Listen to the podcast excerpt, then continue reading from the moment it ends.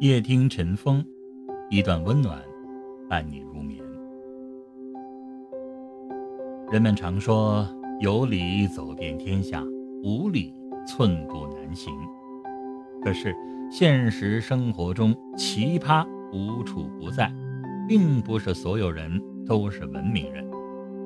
遇到不讲理的人，你讲道理摆事实，对方就会跟你泼皮耍赖，一哭二闹三上吊，让你无招可使。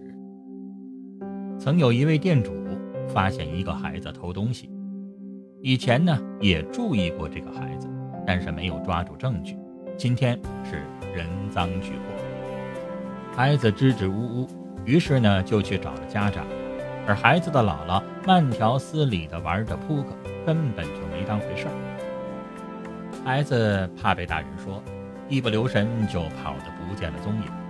此时，孩子的姥姥发话了，吵着让把孩子叫过来对质。在场的几位打扑克的老人也趁机的添油加醋，说小孩子不懂事，不用小题大做。面对孩子家长的这种不讲理。店主一个人吵不过，却连个说理的地方都没有。明明是孩子偷东西不对，自己却被几个老人数落一番，怎么想都很是生气。有人说：“你永远说不过一张胡说八道的嘴。”的确，遇到不讲道理的人，你用理争辩，完全是对牛弹琴，白费力气。与其在与他喋喋不休中恼羞成怒，不如在沉默中保持一份好心情。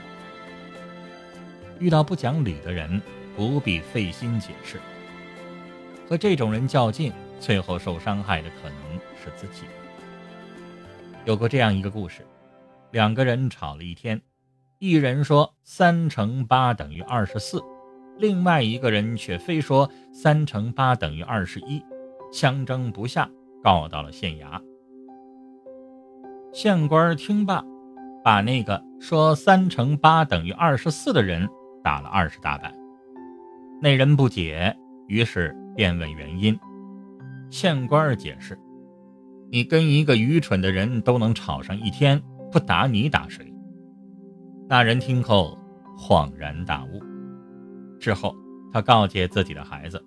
不要跟不讲理的人讲道理，因为即使是错的，对方也能说成是对的。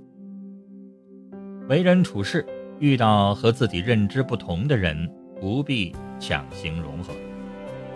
曾经有这样一个问题：如果碰见无赖、毫不讲理的那一种，你一个劲儿地说“你打我呀，你打我呀”，我该怎么打他？还？不用不负法律责任呢？我想说的是，这种人就像是癞蛤蟆，落在你的脚面上，如果没有侵犯到你的人身安全，能躲就躲吧。很多时候，面对不讲道理的人，我们选择沉默，不是因为理亏，也不是因为畏惧，而是为了节省精力，减少矛盾，远离祸事。人到了一定年纪的时候，想要自己快乐，就一定得记住：遇到烂人不计较，遇到破事别纠缠。有这样一句话：如果你遇到的是猪，你就不用跟他谈思想，因为他关心的只是饲料。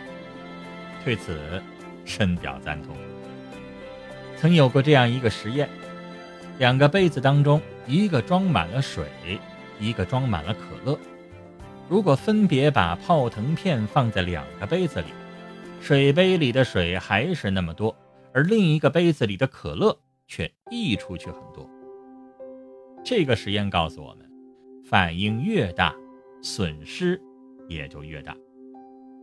生活中遇到脾气暴躁、不讲道理的人，如果你不去理他，也就不会有损失。可如果你跟着他一起生气，就只能跟着一起吃亏。有过这样一幕：一家人带着孩子去菜市场买菜，路过一家水产店，小孩子非常贪玩，就用手去抓鱼，结果鱼挣扎跳到了地上，小孩子一紧张，头就碰到了柜台的边上，划了一个大口子。孩子的妈妈见状，不分青红皂白，就对这个商户破口大骂，要求商户赔钱。